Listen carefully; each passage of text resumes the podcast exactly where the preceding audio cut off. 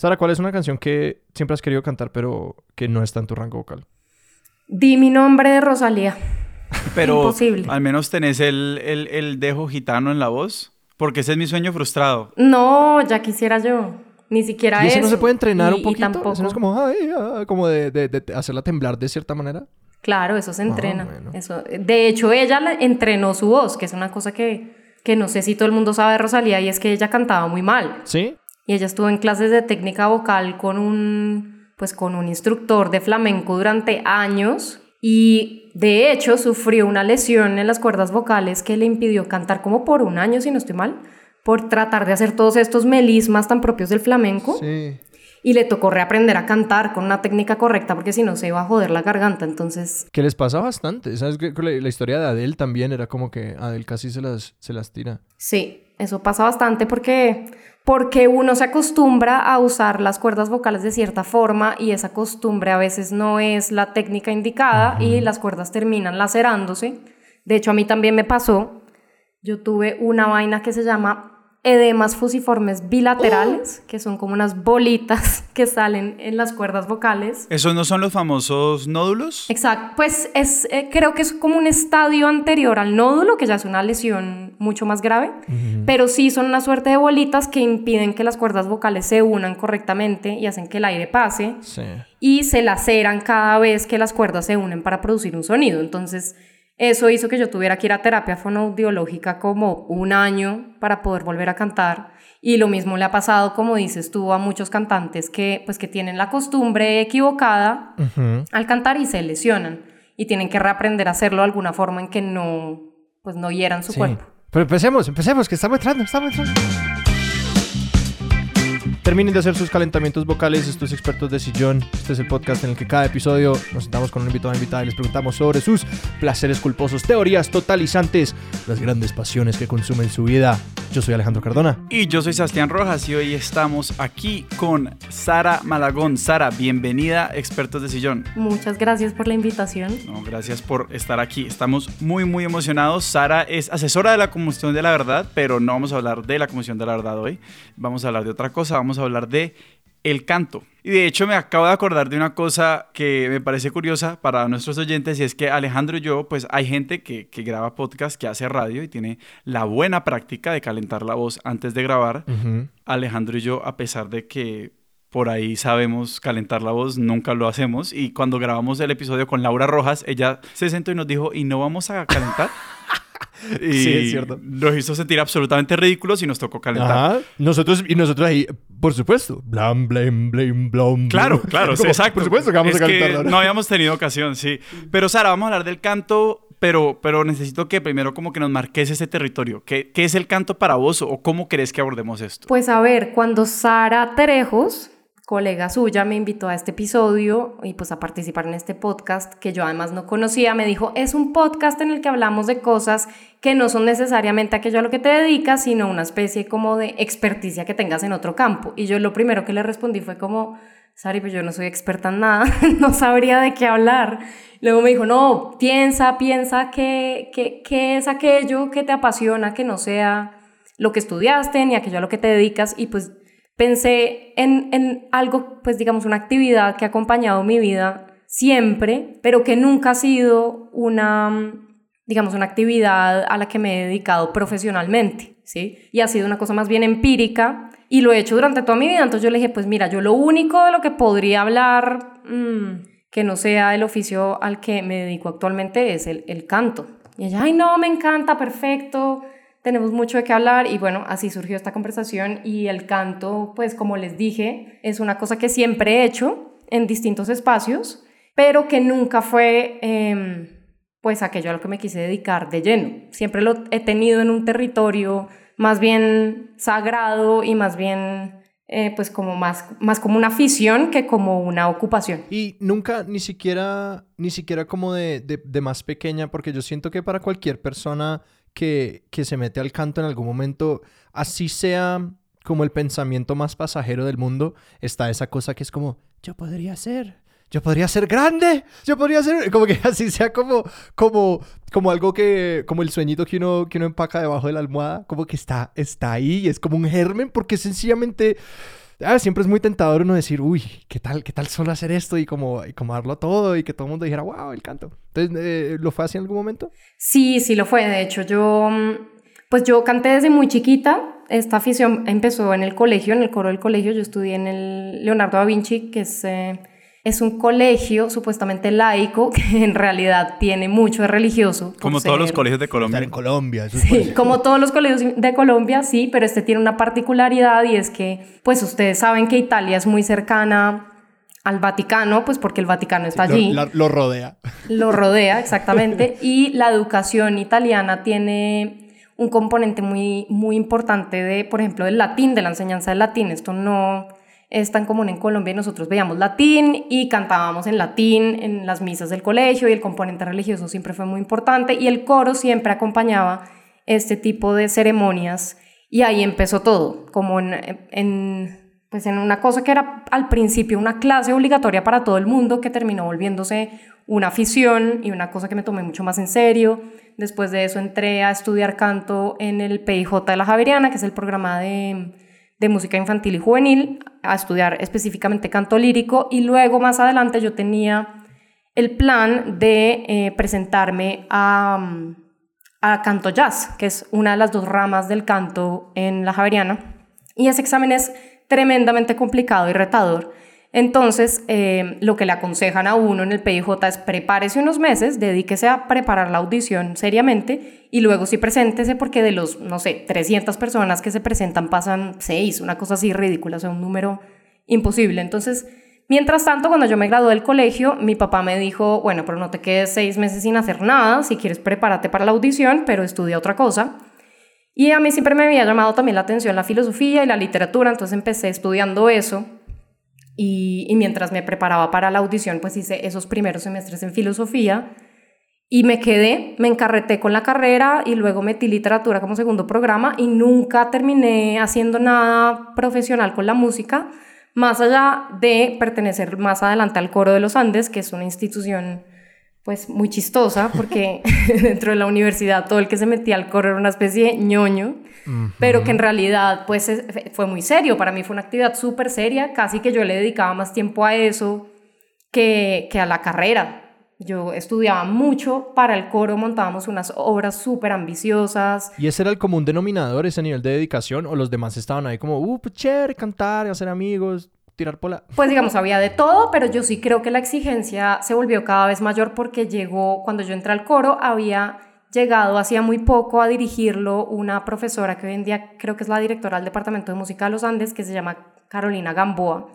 Y ella es una persona tremendamente disciplinada e, y nos imprimió eso, nos imprimió una disciplina hacia, hacia el coro y el estudio y el ensayo no era para llegar a preparar la obra, sino para mostrar todo lo que uno había estudiado en casa. Había, por ejemplo, retiros corales por fuera de la ciudad en que nos dedicábamos mm. todo un fin de semana exclusivamente a preparar una obra. Nos preparábamos para hacer conciertos. Con el coro terminamos haciendo una gira grandísima coral por China, por seis ciudades de China. Entonces fue una experiencia súper interesante porque a pesar de que no era mi carrera ni lo que yo estaba estudiando, sí fue un espacio muy importante durante la universidad que exigió muchísima disciplina y que, y que también le da a uno cierta técnica en ese sentido, ¿saben? Como que no era una carga más, sino un espacio en el que yo lograba salirme de los problemas cotidianos y entrar como a otra realidad en que, en que, en que yo, yo sentía mucha pasión, ¿saben? Y, y, no me costaba entregarme eso a pesar de la exigencia y de todas las horas de ensayo que teníamos a la semana y de estos retiros que les cuento y etcétera. Y hay algo muy interesante que ocurre en esos espacios, yo siento, y es que cuando como le metemos esta dedicación y este nivel de, de disciplina a una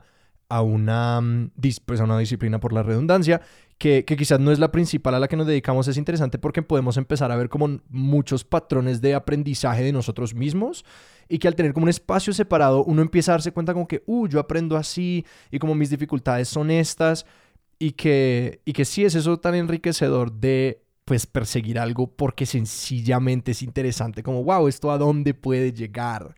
Me quería volver un poquito y preguntarte sobre cómo me interesa ese, ese momento en el que el canto se vuelve más, más tuyo que algo que, que, pues te estaban enseñando de por fuera, como en el, momento en el que le tomas la, la apropiación y te, y te vas al programa de, de PIJ no sé, eh, quizás, es, quizás es, es, una es memoria muy temprana para indagarla, pero me produce curiosidad pensar como, hmm, sí, porque asumo que, que, no todos tus compañeros tuvieron esa transición, entonces, ¿qué crees que fue de como el canto y parece ser como eh, la vena de la educación sobre el canto? Porque mucha gente le gusta cantar, pero no todo el mundo le engancha la técnica vocal eh, y la disciplina del canto. Entonces, ¿qué crees que lo hizo para ti? Pues como te digo, yo estaba en una disyuntiva sobre qué quería hacer con mi vida y digamos que cuando era un adolescente yo sí creía que era un futuro posible dedicarse a la música y dedicarse al canto, pero yo tenía un problema muy grande y es que yo era muy poco disciplinada para las clases, por ejemplo, de entrenamiento auditivo o de solfeo o todas estas cosas muy teóricas, las despreciaba tremendamente y yo de hecho eh, cuando entré al coro de los Andes y desde el PIJ incluso, yo conocí a un joven, que en este momento es un clavecinista, está estudiando clavecín en Francia, que luego pues fue mi novio y a él, él admiraba mucho una cosa que yo tenía con la música y es que para mí siempre ha sido más fácil recordar las cosas cuando tienen una melodía. Esto, digamos, es universal, es una de las razones por las cuales la música occidental nació, por la capacidad mnemónica que confiere el hecho de que un texto vaya ligado a una melodía. Pero él era una persona totalmente, o sea, con un pensamiento totalmente matemático. Entonces, él entendía la música viendo las partituras y entendiendo, por ejemplo, las distancias entre las notas, cosa que yo nunca, nunca entendí y nunca me interesó, ¿sí? Entonces, para mí, después, más adelante en mi vida, como que resultó muy evidente que yo no podría hacer eso profesionalmente sin tener claro como esas bases más matemáticas o conceptuales de la música, ¿sí? Yo aprendía oyendo una melodía y me la aprendía de memoria y así lo ejercí casi siempre. Claramente pues aprendí a leer partituras y esto, pero me costaba mucho trabajo y nunca me encarretó del todo, ¿sí? Entonces por eso yo creo que también la música se convirtió para mí en algo un poco temido, o sea, al mismo tiempo era una pasión y al mismo tiempo era algo que me, que me hacía pues poner muy ansiosa porque yo decía, si yo llego a esta clase sin tener claro estas progresiones o estos acordes o estas o estos tiempos, ¿qué voy a hacer? Pues sí, ¿cómo voy a responder a esto? Entonces, la educación tradicional musical nunca fue para mí como una vía mediante la cual yo me podía gozar la música y mediante la cual la podía aprender, sino que era más bien una tortura. Entonces, yo era más bien feliz en la clase de canto simplemente o en el coro, ¿sí? Y por eso yo me di cuenta de que no, pues de que no quería hacer una música profesional, de que ese no era el lugar en el que tenía, quería tener la música. Yo no quería que me generara ansiedad y tampoco quería sentir que esto podía ser también una fuente de fracaso continuo, ¿sí? O sea, yo siento que tal vez la música es como el arte más enorme y el reto más grande, por lo menos pues eh, desde mi punto de vista, y yo no quería sentir que la música fuese un reto constante y una cosa que me atemorizara, sino más bien un lugar de refugio, que fue en lo que se convirtió y, estoy contenta de que así haya sido. Hablemos, hay dos cosas ahí cuando, cuando decís que la, que digamos, parte de tu, de tu resistencia como a meterte de lleno este tema del entrenamiento musical eh, más formal, pues eso eso se parece mucho a lo que me pasó a mí, entonces eh, como que resuena mucho. Sebas estaba sintiendo durante toda la, durante toda la narrativa. Sí, sí, sí, lo, sentí, lo sentí. Mi vida también. Me, me llegó, me llegó. Pero quería que como para, para ampliar un poquito eso, quería que habláramos un poquito de dos cosas. Uno, que habláramos de, de los coros, porque obviamente la experiencia de ser parte de un coro, yo siento que, y, y, el, y, el, y los cantantes que se educan primero como parte de un coro, tienen una aproximación totalmente distinta a cantar que la gente que se educa cantando sola. Para, para mí es como que un, los, los, cantantes que hacen parte de un coro siempre y más bien tienen solos o, una carrera de solistas después o una vida como solistas después, pues no tienen como este afán de protagonismo que tiene la gente que como por solista terminó en un coro. Eso es como una de las cosas, pero me gustaría que habláramos como de cómo moldeó la experiencia del coro tu visión de lo que es ser un cantante, o sea, de qué hace un cantante cuando está sí, ¿cuál es el rol de los cantantes? Digamos que el coro siempre fue para mí un espacio muy interesante porque un coro se dedica a montar una obra, ¿sí?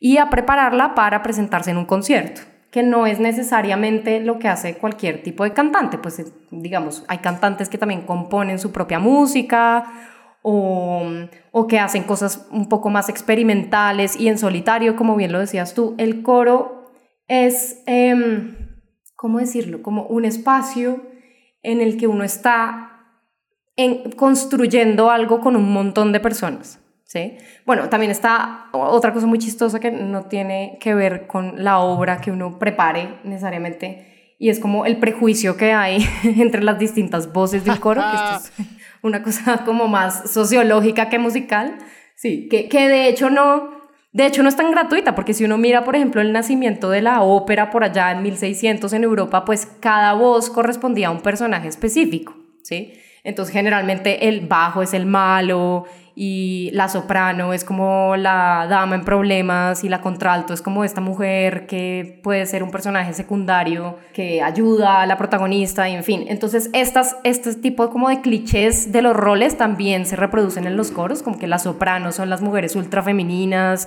las contraltos son un poquito más rudas que de repente hacen cosas más experimentales y, y cantan en cosas que no son necesariamente canto lírico y lo mismo los bajos son como los manes más manes y entre los tenores eh, por lo menos en el coro de los Andes cuando yo estuve había un montón de gente gay, o sea, es muy chistoso porque sí hay como unas categorizaciones que se construyen en estos espacios, pero más allá de esta cosa chistosa eh, y sociológica, como decía antes, em, a mí lo que siempre me llamó la atención de los coros es que de verdad uno está dedicado durante meses al montaje de obras, obras muy complejas y, y a conectarse con un periodo específico de la música, conectarse con un autor, a retar el propio aparato fonador, el propio cuerpo, la propia mente también, porque esta es una actividad que no solamente involucra el cuerpo, sino la mente. Y para mí era, no sé cómo decirles, como casi que orgiástico, de verdad, que yo entraba a esos espacios y y, no, y no por nada la música tiene una conexión tan fuerte con lo espiritual, no solamente porque nació allí, o sea, nació gracias a las liturgias, ¿no? A las liturgias cristianas y católicas, sino porque la música misma ha sido un vehículo para conectarse con Dios a lo largo de la historia. Y yo siento que eso no, o sea, no es solamente un dato histórico, eso sucede también cuando uno está montando una pieza, o sea, cuando uno está tratando de interpretar, por ejemplo, una cantata de Bach uno sí está más cerca a Dios, o por lo menos a la idea que yo tengo de Dios, que es esta, este estado espiritual y, como dije antes, orgiástico en que uno...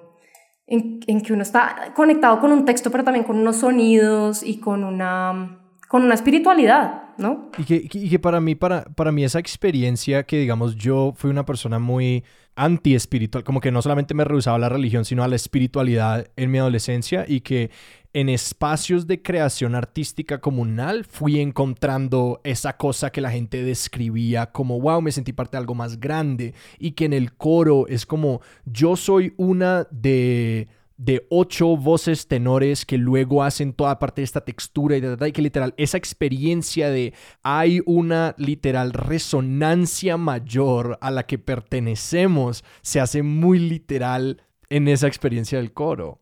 Total, y además hay otra cosa que es muy interesante que, que, tú lo acabas de decir con la palabra resonancia, y es que la línea coral de una voz depende y está conectada con el resto de voces. Y las tensiones o los sonidos que se generan en esa confluencia de distintas líneas melódicas hace que algo vibre adentro. Yo no sé muy bien qué es lo que es y, y de hecho dicen que la gente que canta está usando una zona del cerebro que es la opuesta al lenguaje, o sea, esto a mí me parece muy potente esa idea, ¿saben? Como que el hemisferio derecho se prenda y que ese sea el hemisferio contrario al lenguaje y que está directamente relacionado con, con el lado emocional del ser humano. Entonces, cuando uno, cuando uno siente esas vibraciones, cuando uno siente, por ejemplo, y aprende, porque a eso me refiero con, el, con lo que les hablo de la, de la construcción de una pieza, o sea, cuando uno estudia a fondo una pieza durante un montaje que dura meses, uno se da cuenta de ciertos gestos y de ciertas relaciones entre las notas que el compositor quiso, quiso provocar para que sintiera uno o tensión o cierta armonía o disonancia o una resolución a una melodía y eso está directamente relacionado con las fibras más profundas y con, con una cosa que de verdad es muy emocional, o sea, no es racional, es una cosa que que se conecta pues con, con, el corazón, ¿no? Con los sentimientos. Y ahí hay algo que, que me llama la atención de lo que decías eh, eh, con relación a, a, tu compañero, eh, que, era, que entendía la música matemáticamente, y es que pues sí, exacto. Recordar las cosas a través de la melodía es recordar como esa impronta emocional y, corporal. O sea, es como es, un, es un... Se imprimen en nuestro cuerpo las sensaciones que, que, tenemos cuando estamos cantando.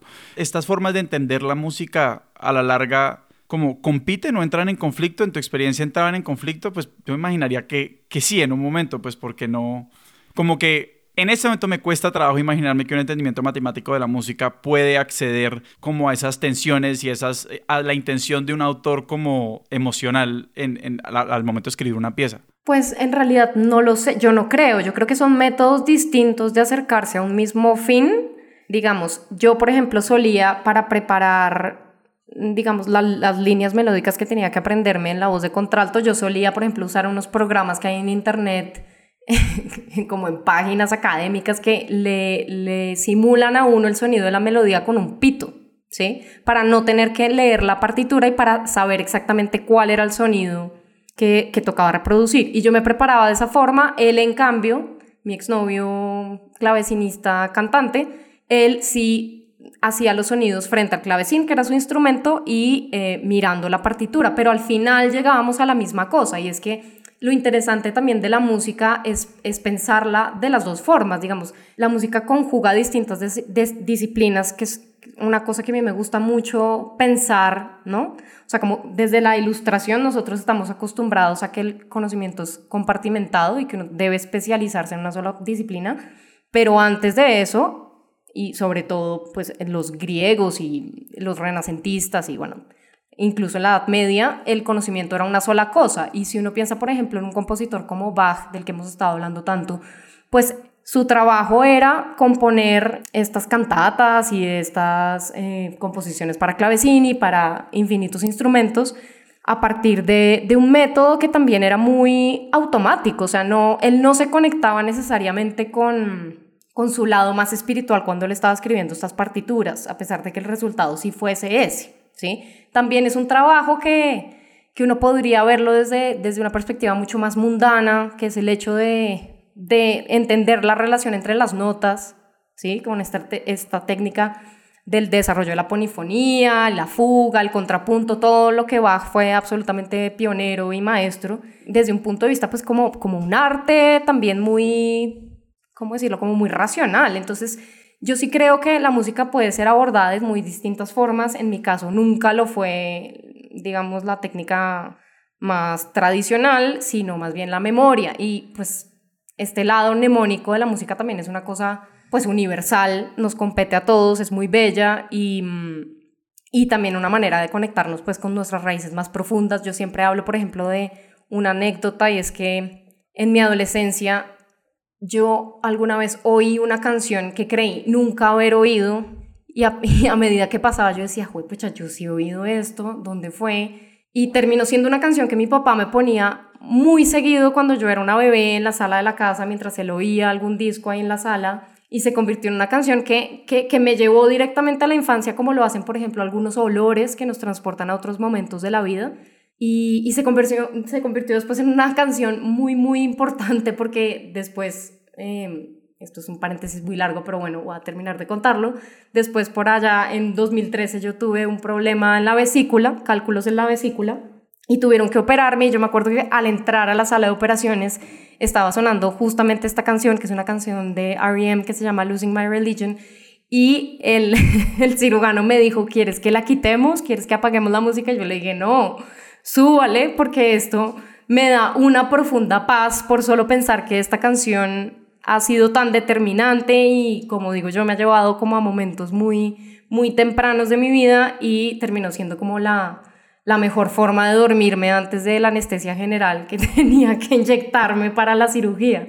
Entonces, eh, siento que mm, para volver al punto, la memoria es una forma de acceder a la música y, y el aprendizaje, digamos, de, de cómo leer un pentagrama y de cómo medir la distancia entre las notas es otra, pero al final todos podemos llegar al sentido eh, pues último que es la elevación, la elevación espiritual. Tengo una pregunta que después de toda esta discusión va a sonar muy mundana. Y es, ¿vos cómo te diste cuenta que cantabas bien?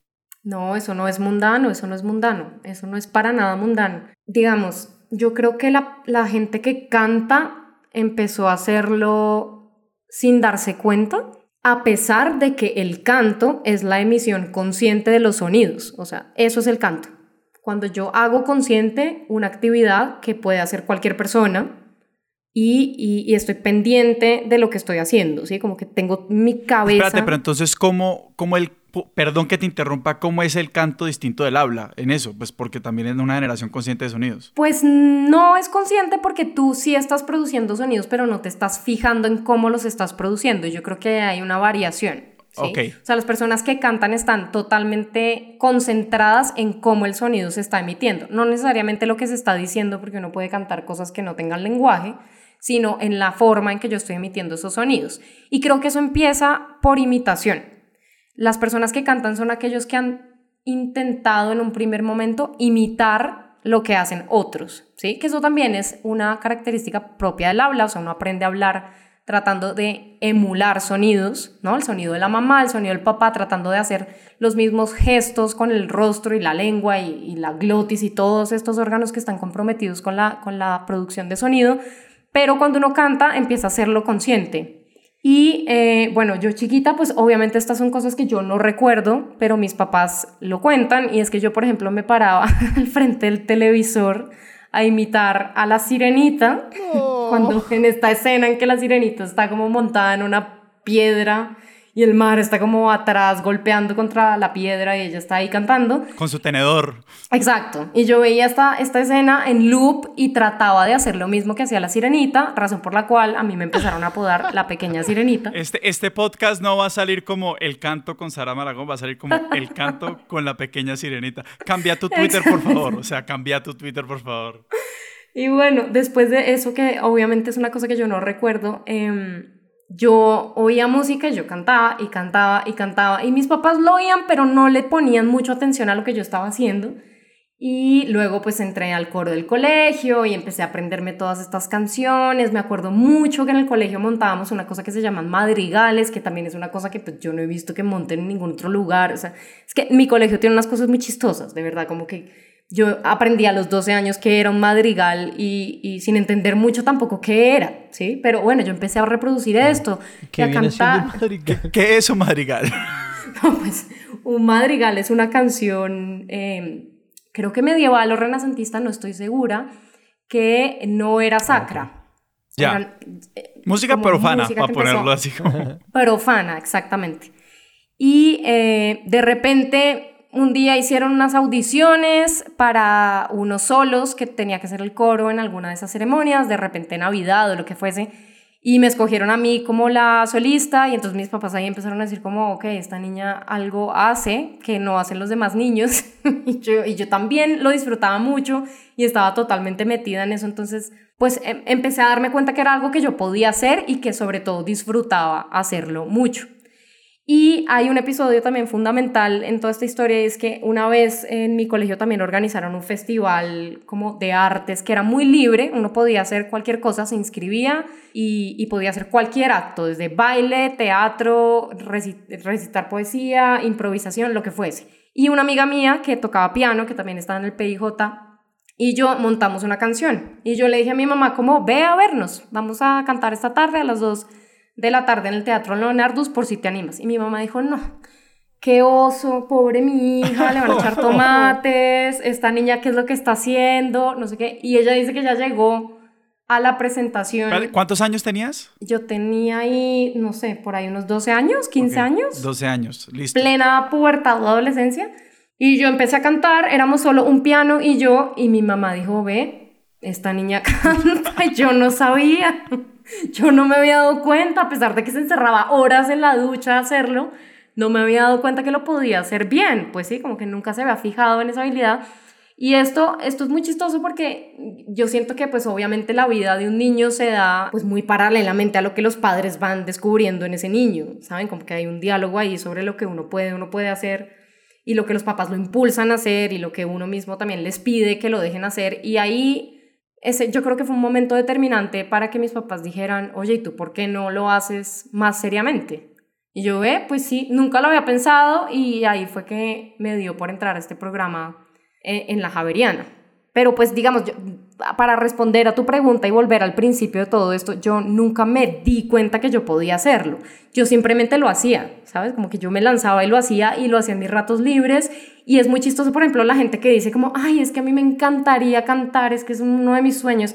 Y yo digo, no, no te encanta tanto porque si te encantara lo harías. O sea, no es una cosa que uno piense, uno simplemente lo hace y por imitaciones que uno va aprendiendo a, a colocar la voz y a y aprender todas estas imágenes visuales necesarias para poder emitir sonidos, porque si hay algo interesante en el canto es que no hay nada, absolutamente nada, que no sea, que no, mejor dicho, que te permita emitir el sonido por fuera de las imágenes visuales que uno mismo se tiene que hacer para poder manejar ese instrumento, porque es una cosa que uno no toca, es una cosa que uno no ve, uno no puede ver cómo es que está haciendo que las cuerdas vocales se unan o cómo es que está haciendo para retener el aire o cómo está haciendo para apoyar, sino que todos son recursos imaginarios e imágenes mentales que uno tiene que adoptar para poder imitar esos sonidos que uno quiere producir. Y en eso hablemos... Ah, no, dale, fresco. No, Sebas, es que me hiciste acordar de...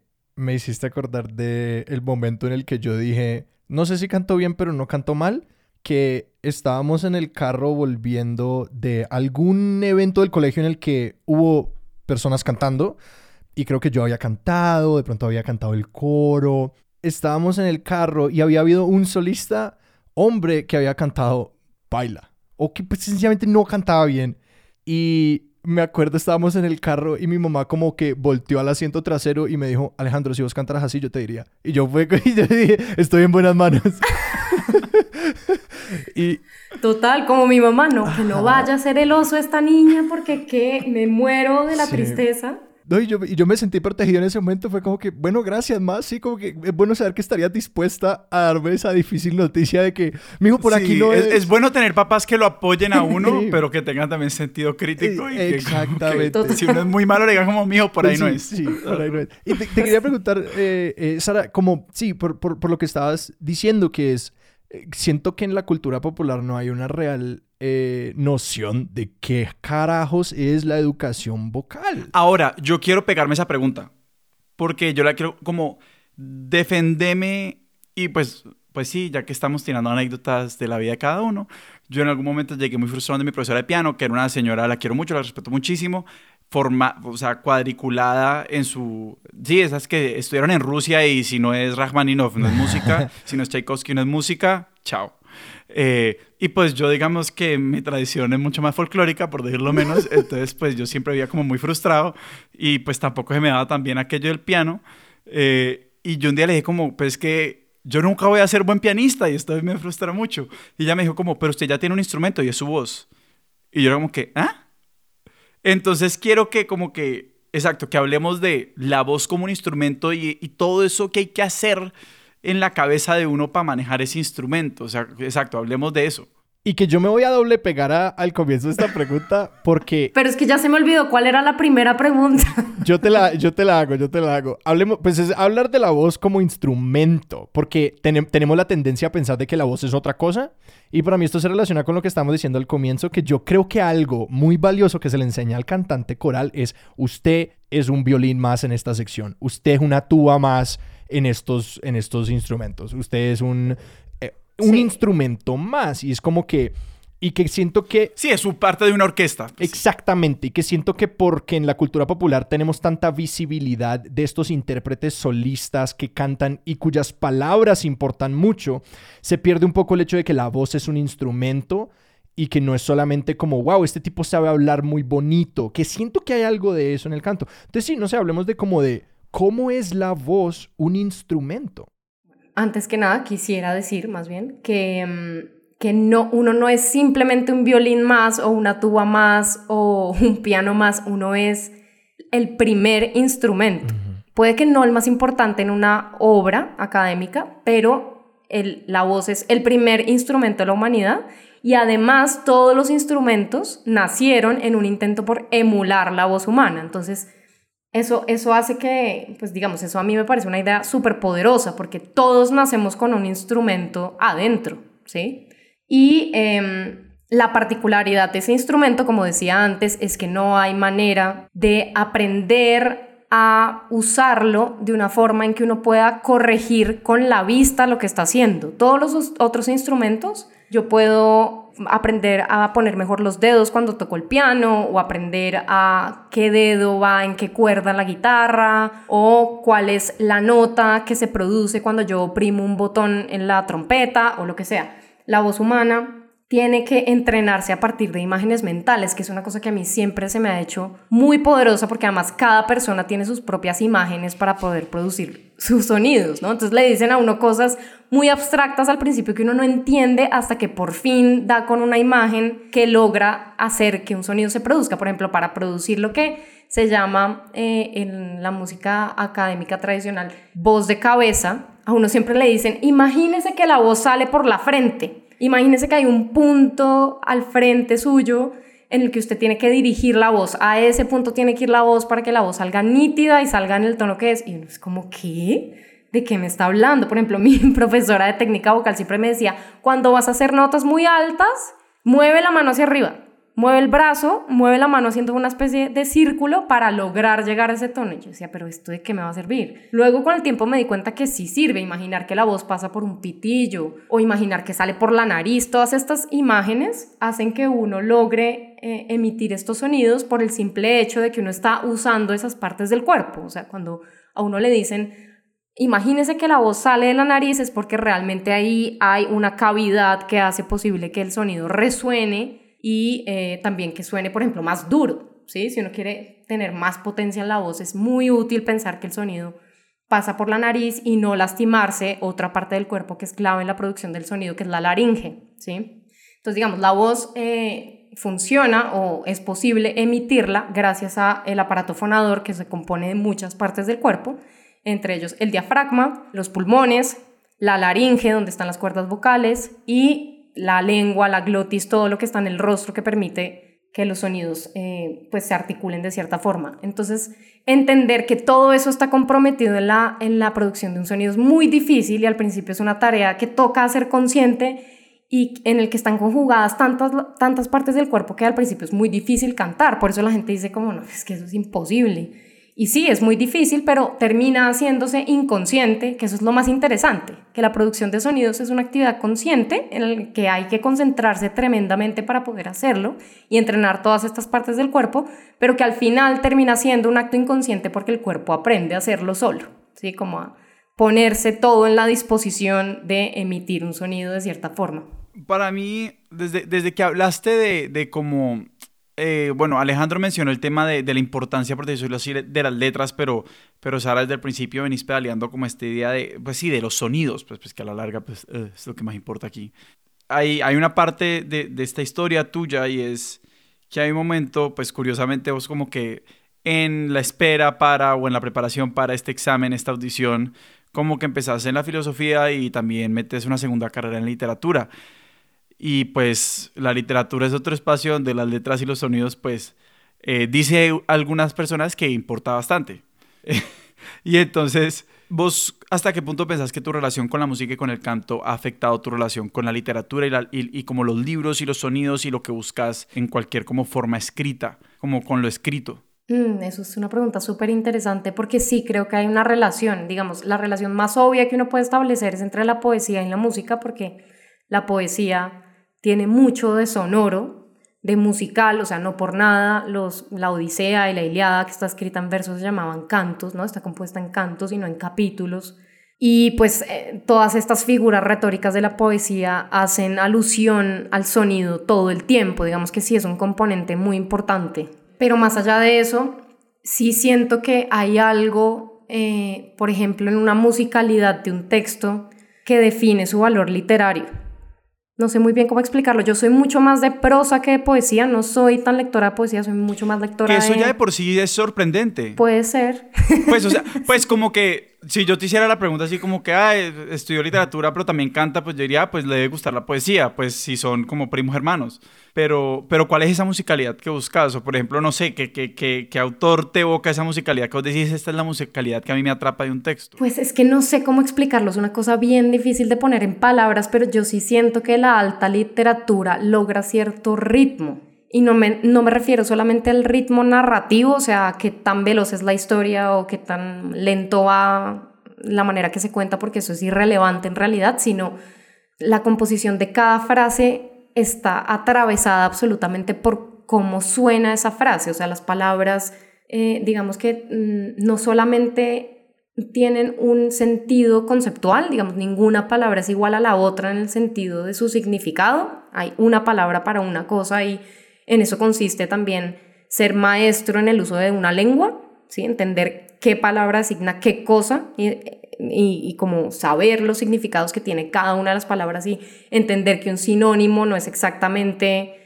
O sea, cada palabra tiene un sentido desde el punto de vista del significado, pero también tiene un sentido desde el punto de vista musical. O sea, yo no creo que haya un escritor que no que no le preste atención a cómo se oye cada frase cuando la vuelve a leer en su cabeza cuando la vuelve a leer en voz alta. Y creo que eso es, es, muy, es muy difícil de explicar y de ver, pero está ahí, está ahí. Cuando yo, por ejemplo, escribo un texto, estoy muy, muy atenta a cómo suena, a cómo cada frase se conecta a, a los sonidos que se repiten. O sea, sí siento que está muy, muy encarnado no sé muy bien cómo ponerlo en palabras, repito, pero sí, ahí está. Y creo que hay una gran evidencia de eso que se me ocurre ahora, que es pues que si cualquiera ha leído su obra favorita o a su autora favorito en traducción, uno se da cuenta inmediatamente como de lo extraño y como mm, que sencillamente como que la, que la traducción perfecta es imposible, ¿no?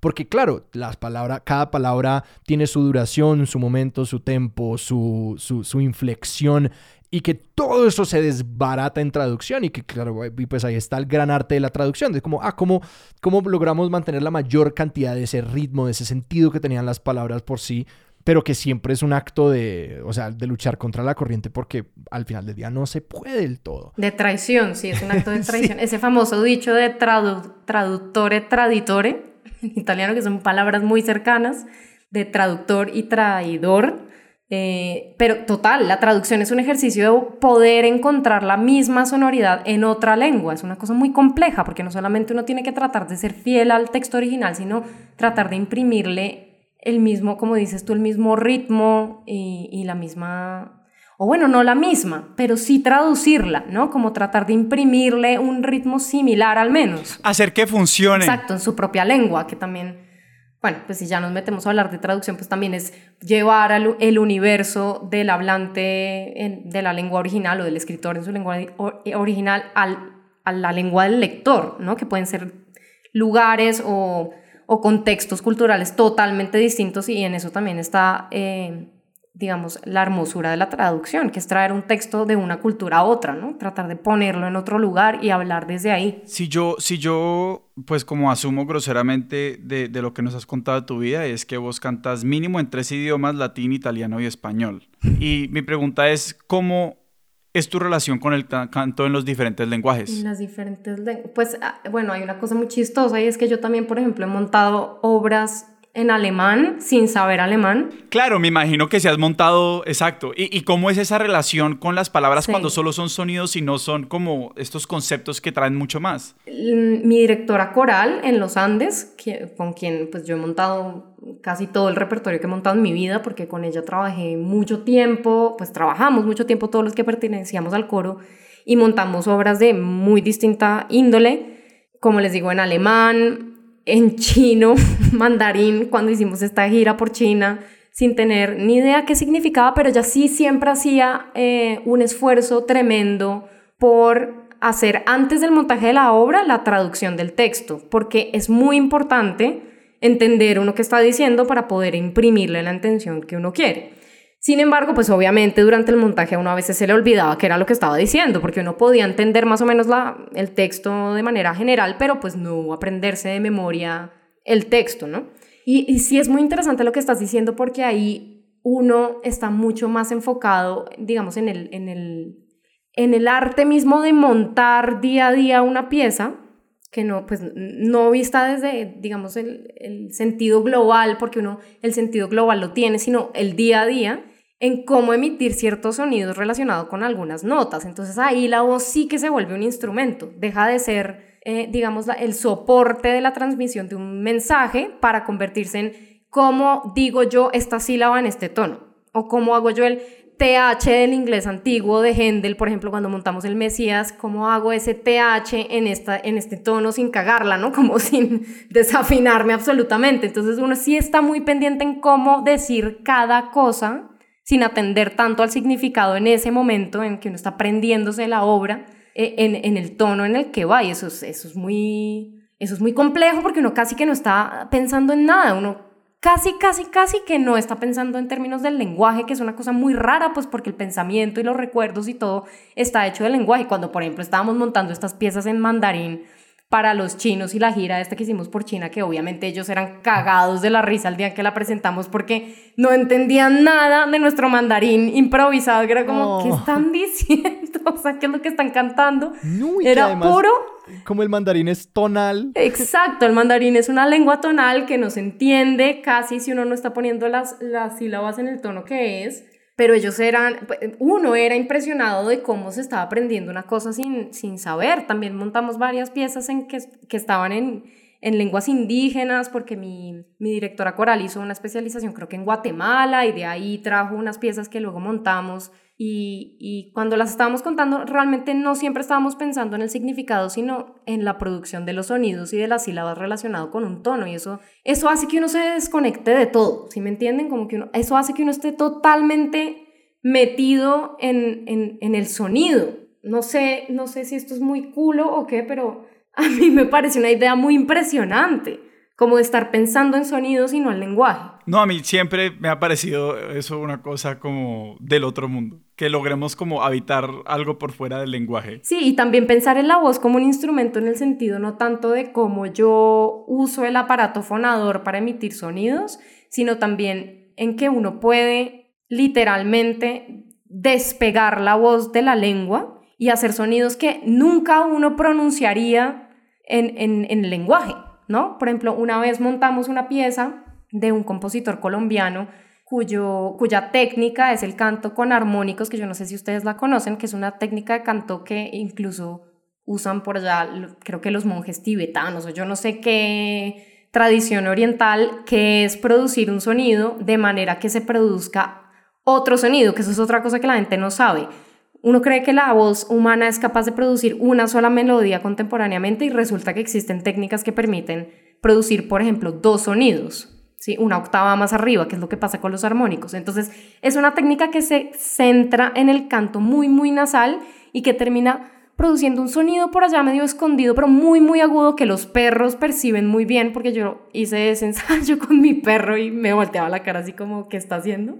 Él percibía ese sonido súper agudo y era una obra que presentamos en la Catedral de Sal de Zipaquirá, que era toda eso, o sea, producción de sonido con armónicos, de canto con armónicos, eh, en que no, en que la voz era en su forma más literal un instrumento. ¿Sí? No, no el medio para transmitir un mensaje, que fue la razón por la cual nació la música occidental con el mensaje divino, el mensaje, digamos, de, de la institución religiosa cristiana y católica, sino poder hacer de la voz un instrumento puro y duro, ¿no? Y también, bueno, el canto gutural, el canto que asemeja a, a, ritmos pues como más propios de la percusión o de los tambores, ¿no? Como de a otras tradiciones que en los que lamentablemente soy muy ignorante, eso es muy triste porque pues me he criado bajo la educación absolutamente europeizante, eurocentrista de la música, pero pues todo esto existe, como usar la voz para hacer percusión. Sí, no, nada, como que uno escucha esas, esas, esas, esos grupos vocales como de,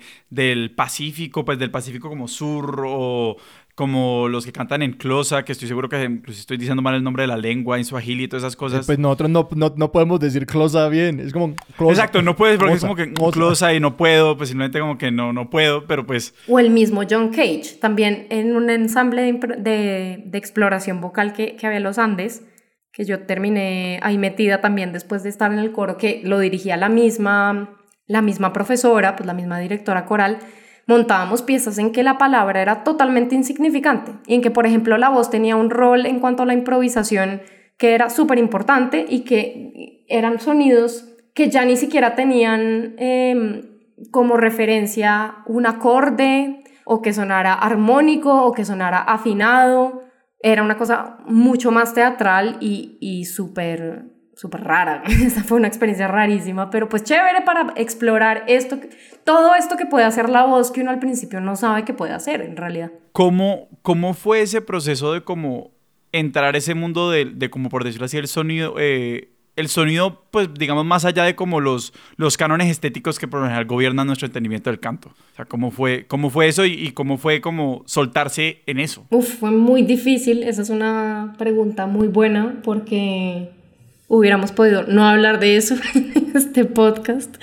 Fue muy, muy difícil y además fue algo para mí totalmente inesperado viniendo de la directora del coro, porque para mí era una persona súper seria, súper académica, súper, además como tenía una presencia que no sé cómo describirles, porque no quiero decir masculina, pero un poquito, como ultra estricta, ¿no? Como si uno llegaba tarde... muy disciplinaria muy disciplinaria, pero en el buen sentido. Yo nunca lo tomé como una agresión o como una, como una manera mm, mm, escuelera de ver la cosa, sino como una condición necesaria para que las cosas salieran bien, ¿sí? Y como un hábito sano para poder hacer las cosas y para poder además conjugar todo este montón de gente, porque éramos 70 personas en ese coro, entonces imagínense si no había como una, un liderazgo fuerte, ¿no?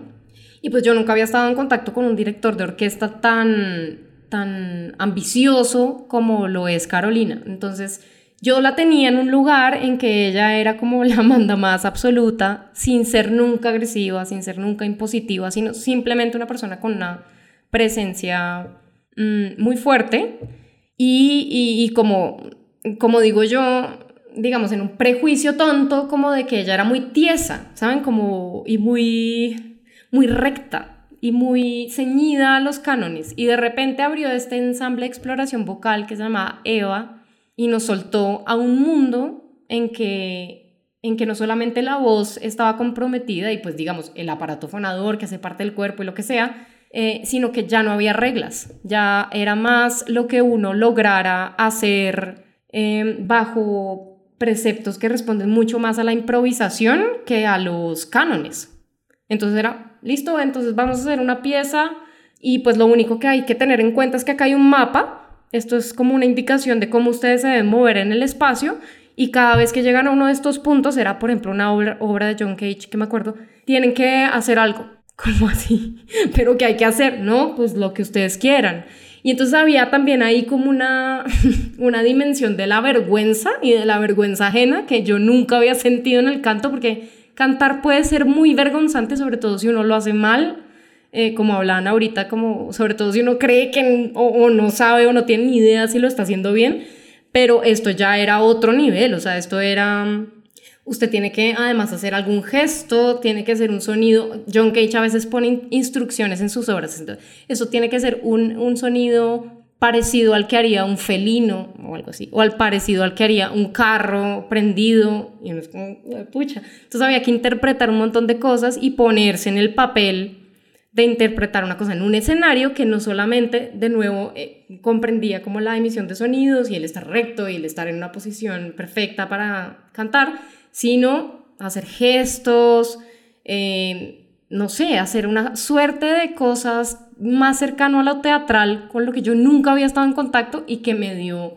mucho trabajo, porque yo también me considero una persona tiesa, me considero una persona, no sé, como mucho más tradicional en sus formas, entonces entrar a este mundo fue muy difícil y fue vencer un montón de prejuicios también de los otros, de evitar sentir pena ajena porque lo, por lo que los otros hicieran en el momento en que lo estaban haciendo, que eso también es una sensación muy incómoda, o sea, no solamente sentir pena por uno mismo, sino por lo que los demás estén haciendo.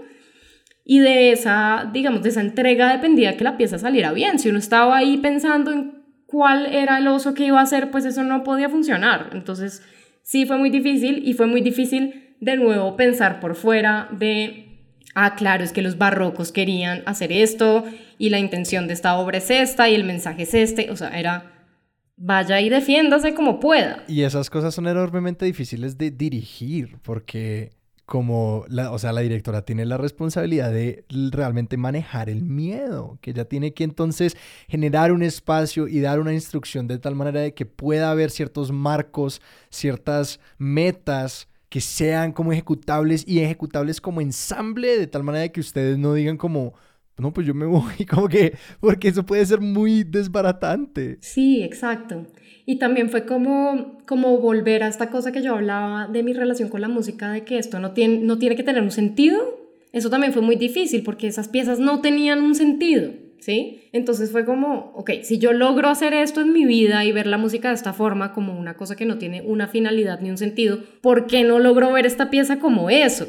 ¿Sí? Como algo que no tiene sentido y que no importa cuál sea el resultado y entre más extravagante sea mejor. Fue muy difícil, muy difícil como no, no enfrentarse a una obra sabiendo el contexto histórico, la intención, la finalidad, el mensaje. Eh, fue, pensar distinto y, lanzarse a hacer cosas que uno nunca haría. Te quería preguntar por cuál es tu ejercicio ahora de la voz, ahora que no estás en un coro, cómo mantienes esa conexión que pues no solamente es como cantar en tu tiempo libre, sino que parece ser como mantenerte muy consciente de esa exploración y que algo que a mí me ha costado mucho trabajo en mi relación con la música es no aburrirme de lo que yo mismo sé hacer, porque a veces cuando entro en patrones de como, pues yo sé hacer esto muy bien, me quedo como eh, reiterando y eventualmente siempre llego a un punto en el que digo, no, necesito como volver a, a clases, volver a educación, volver a algo, porque yo mismo me aburro de lo que yo mismo hacer, entonces necesito como algo externo que me reinicie el motor. ¿Cómo ha sido eso para ti? Pues miren, si soy muy honesta, desde que yo me gradué de la universidad no he cantado como una cosa, digamos, antes era parte de mi cotidianidad el canto. Antes era todas las semanas yo estaba en esto y todos los semestres estaba montando una obra distinta y todos los semestres me iba a un retiro de los que hablamos al principio y en fin, o sea, esto era parte como de mi vida. Desde que me gradué no tanto, pues porque ya no canto en un coro y para mí eso era una experiencia como muy importante en términos de, del canto, pero eh, sigue siendo un lugar muy precioso para mí porque sobre todo me saca de esta idea de que uno tiene que hacer algo con todo. Como que el canto para mí es no me va a llevar nunca a ninguna parte porque yo decidí que así fuera y así terminó siendo. O sea, el canto no va a ser una cosa a la que yo me dedique, no tengo una banda, no me presento en conciertos, que eso es una cosa que era linda también del coro y que me repetía mucho este exnovio clavecinista del que he estado hablando tanto a lo largo de esta conversación, que es clave en mi educación musical y por eso lo nombro tanto. Que nos puede escribir a expertosdesillon.gmail.com, muchas gracias. y que es mi amigo, ay de bueno, vayan a confundir las cosas. Pero bueno, eh era como cada ensayo es el momento musical en sí mismo, o sea, esto no tiene por qué tener una finalidad. Cada ensayo es igual de inspirador que presentarse en concierto. El concierto era lo menos, ¿saben? El montaje de cada obra era lo que a mí me hacía sentir la pasión de estar en el coro, ¿sí? Y cuando yo salí de los coros, siguió siendo así. Yo a veces me encuentro, por ejemplo, volviendo a hacer esto que les contaba al principio, que es entrar a estos programas y montar una obra que me guste tratando de imitar este pitico de la voz que yo, pues que yo solía interpretar en un coro y aprendérmelo y conseguir la partitura y montarlo yo sola sin el fin de tener que presentarlo nunca, ¿saben? Como les decía antes de que ustedes, eh, pues cuando me invitaron a esta, a esta conversación es que yo no canto para un público, yo, lo, yo canto para mí, es un momento de recogimiento y es un momento en que yo logro abstraerme de todo y en el que logro hacer algo que no tiene ningún fin y eso es muy poderoso porque no sé si si la gente tiene eso en sus vidas, o sea, si la gente ha encontrado un lugar en el que puede sentirse totalmente inútil, pero por eso mismo disfrutar del placer de hacerlo y ya, ¿saben? Sin ningún compromiso. Y la otra forma de, de, estar en el canto es que afortunadamente mi novio actual, que no es clavecinista, ni músico, ni nada que se le parezca, está muy, muy encarretado con la guitarra y está tomando clases y le gusta montar canciones. Entonces cuando él monta una canción me dice, eh, montémosla juntos y cantémosla. Entonces también es un momento en que él y yo pasamos en que tampoco estamos haciendo nada. O sea, es una forma también de no hacer nada, ¿saben? Como de sentir la emoción que produce lograr montar una canción y ya está. Entonces, eso, eso es la música para mí. Me insisten mucho en que, en que lo haga públicamente, en que me reúna con personas con las que se solía tocar para presentarnos, pero no sé, yo, yo cada vez lo encuentro como un acto, o sea, cada vez más lo encuentro como un acto profundamente íntimo, es una cosa muy rara porque, pues si uno lo piensa, el canto está hecho para un público, ¿no? Para presentarse en público, para que otros lo vean, para que otros digan, wow, qué bien lo haces, pero para mí se ha convertido en todo lo contrario, es como la cosa que hago con las personas que más confianza tengo o, con, o conmigo misma sola, sin que nadie más esté ahí, ¿no? Me encanta esa, esa idea. Sí, porque responde una, o sea, me, parece como muy potente todo lo que estás diciendo, inclusive como, como persona que antes cantaba mucho y ahora ya no canto tanto, como que envidio esa relación que me acabas de pintar. Es como que quiero llegar ahí. Yo, te quería preguntar por eso, Sebas, que vos y yo cada una vez al año al menos hablamos de tu relación con el canto, yo siento. Eh, y es, no sé. Y, ya estamos a agosto, entonces claramente. Y ya estamos agosto, entonces hagámoslo aquí ya. Pues sí, o sea, que les quería preguntar un poquito a los dos, como, es decir, siento que Sara lo ha respondido un poquito, entonces creo que te dirijo la pregunta más a ti, que es como sí, o sea, cómo podés hablar un poquito de cómo tu tu distanciamiento del canto y de cómo lo has ido viviendo en estos años que, que, que sí, siento que es, es, es un tema que aún, que aún te produce como que, que de vez en cuando venís a mí y es como, ve, ¿cómo vuelvo a levantar la guitarra? Y cómo vuelvo a como, como acercarme a esto y que, y que me parece que es algo que, que te va a seguir eh, picando el lado, eh, como que se te va a seguir picando hasta que le encontres el lugar. Entonces, ¿cómo ha sido eso? Pues cuando yo le pregunté a Sara que, que como, como había descubierto su voz, eh, una de las cosas que como me llamó la atención fue que, fue que, bueno, si bien es como esta historia de la pequeña sirenita y, y todas estas cosas, como que el reconocimiento de que vos cantabas bien, como esa anécdota de tu mamá, como viene, pues como que al menos como yo me armé esa línea del tiempo en mi cabeza, es algo como que viene relativamente tardío, o sea, pues como que ya habías cantado mucho tiempo antes de, antes de que se hubiera como este momento de, de, de revelación. Y mi historia sí fue un poquito distinta porque como que yo muy pequeño, seguramente sí cantando, imitando eh, cosas que escuchaba, como yo desde muy chiquito me dijeron que yo cantaba bien. Y, y, desde muy chiquito como que a mí simplemente me tiraban a cantar. O sea, yo era el niño mamón que cantaba. Es así. Y entonces pues como que mis papás, ay, una fiesta, Sebastián, cante, ah, cante, cante, cante, mijo, cante. Y, y, si bien eso, pues digamos como que no me fue mal con eso y como que he hecho a través de la música, pues, o sea, Alejandro eh, es, es, es, es, eh, es, parte de, mi amistad con Alejandro es claramente parte de eso, como que yo a través de la música he conocido eh, gente maravillosa y he tenido sin duda algunos de los mejores momentos de mi vida. como que una vez yo perdí, ahorita que decía Sara que eso es algo que vos no haces por un público, como que, y esto odio decirlo y aparte como con micrófonos abiertos porque me hace sonar como una persona absolutamente narcisista y es como que yo una vez, creo que yo una vez perdí como el público, yo simplemente como que no supe qué hacer con eso. Y pues lo tengo como ahí. Y pues claro, y a veces obviamente todos tenemos como los momentos y hay una canción que me encanta y la arranco a cantar y me quedo cantando tres horas y me puedo quedar yo solo cantando tres horas seguidas y no me pasa nada y como que lo disfruto pero ya no es algo que hago como disciplina. siempre la gente, cabeza, mucha gente me pregunta, como que volviste a cantar y yo es como que, la verdad, no. Eh, y pues nada, está en pausa hasta que pues como que encuentre otra, otra avenida para relacionarme con. Hagamos pues una banda. Perfecto. ese, es el, comienzo. Eh, necesitamos, eh, clavinista tenemos, pues mandaremos el correo. Tenemos, tenemos guitarrista. Sí, cantante, a Juan Esteban, el, que hace la música del podcast, lo metemos también.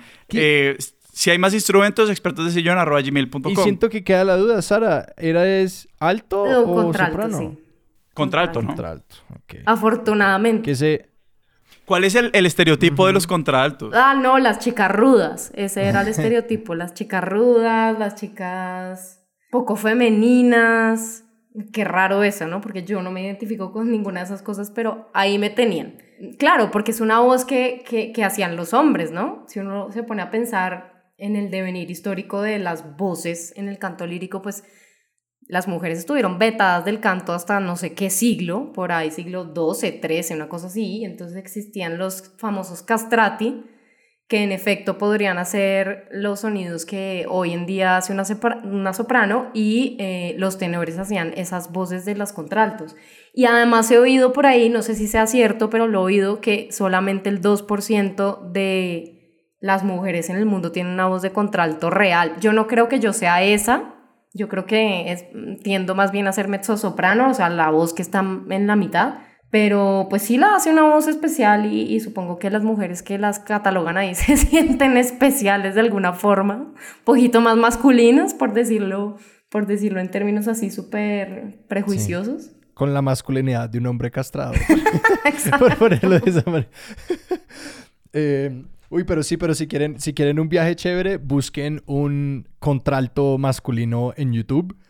Es una experiencia, o sea, es un... Y porque además los contraltos modernos no son castrados hasta donde yo entiendo. Entonces realmente es un logro increíble como estos hombres que logran esencialmente llegar al registro que uno asocia con mujeres y con sopranos y con es increíble. Es, increíble. Hablemos de, de, obras específicas. Sí, porque como que obviamente una pregunta es cómo esto ha atravesado tu relación como con la música que escuchas y como la música que hace parte como de tu repertorio y las vainas que uno, a las que uno va solo, sobre todo.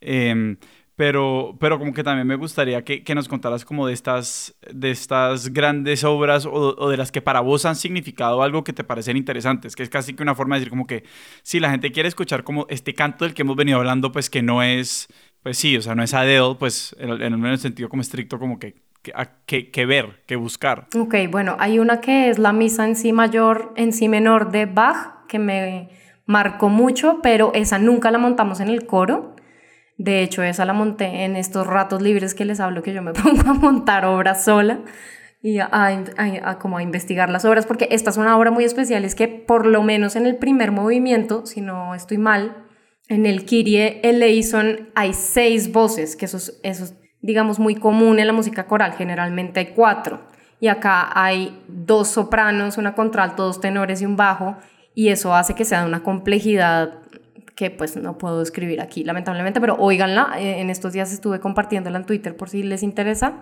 Otra que me gustó mucho montar, que fue la primera obra que montamos con el coro de los Andes, fue mm, eh, la, canta la cantata 4 de Bach, que también fue súper especial em, en alemán, además, sin entender un carajo de lo que yo estaba cantando, pero muy, muy bella, por si quieren oírla. El Mesías de Händel, que fue un proyecto súper interesante que montamos para una Navidad con la Sinfónica de Colombia, eh, con el director de ese entonces, que tampoco me acuerdo quién era, pero bueno, era un director austriaco de orquesta, y fue como el primer montaje que hicimos por fuera, o sea, con una, una orquesta que no fuera la de los Andes, y eso fue súper, súper interesante. Cantamos en el Jorge Eliezer Gaitán y fue una experiencia súper emocionante.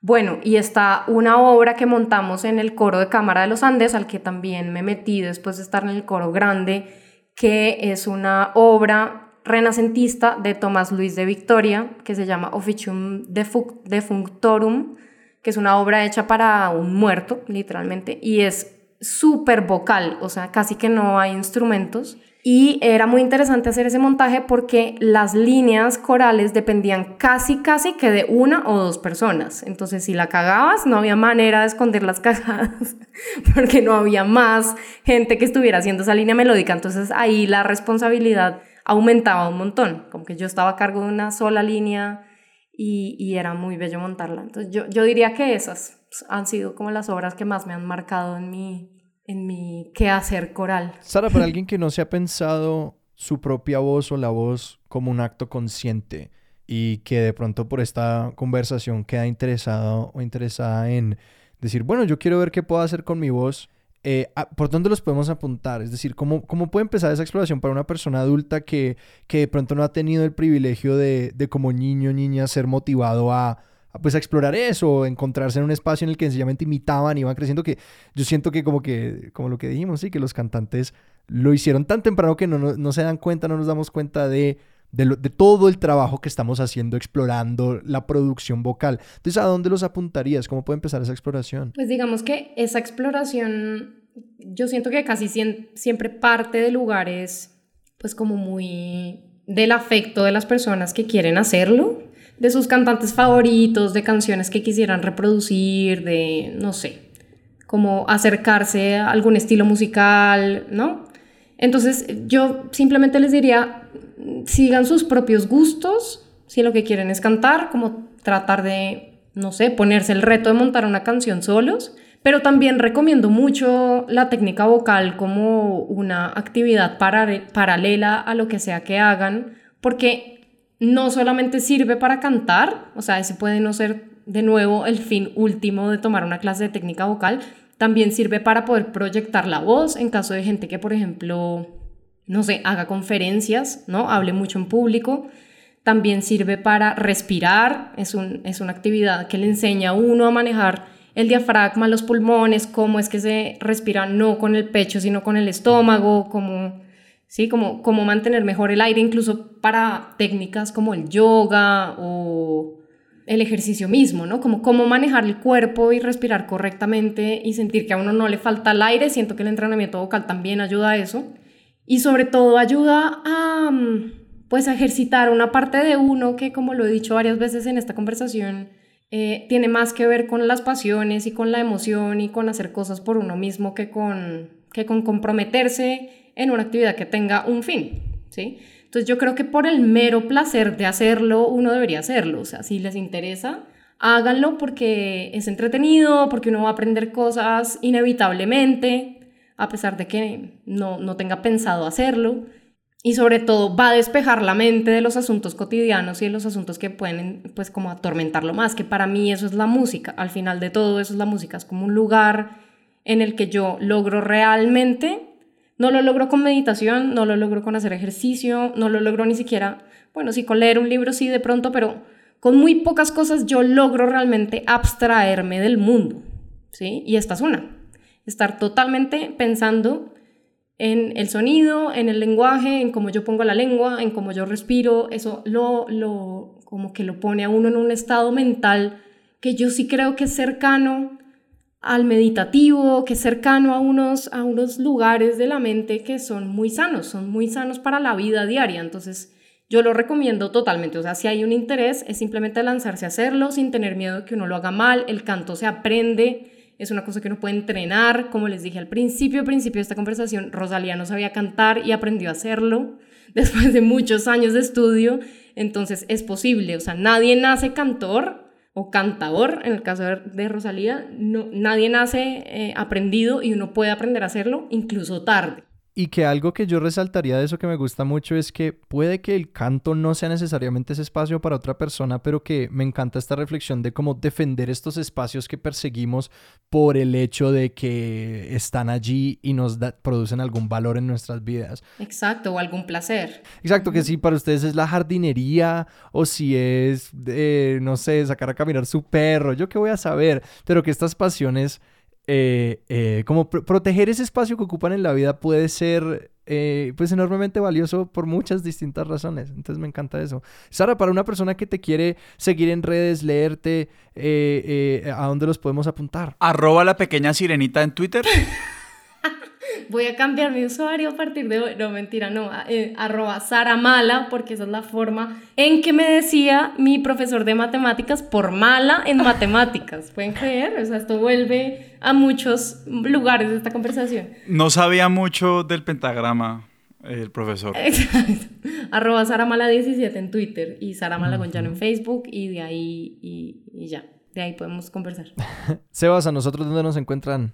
A nosotros nos pueden encontrar en Twitter como arroba expertosillón, en Instagram como arroba expertos de sillón o ya saben nuestro correo expertosdesillón arroba gmail.com.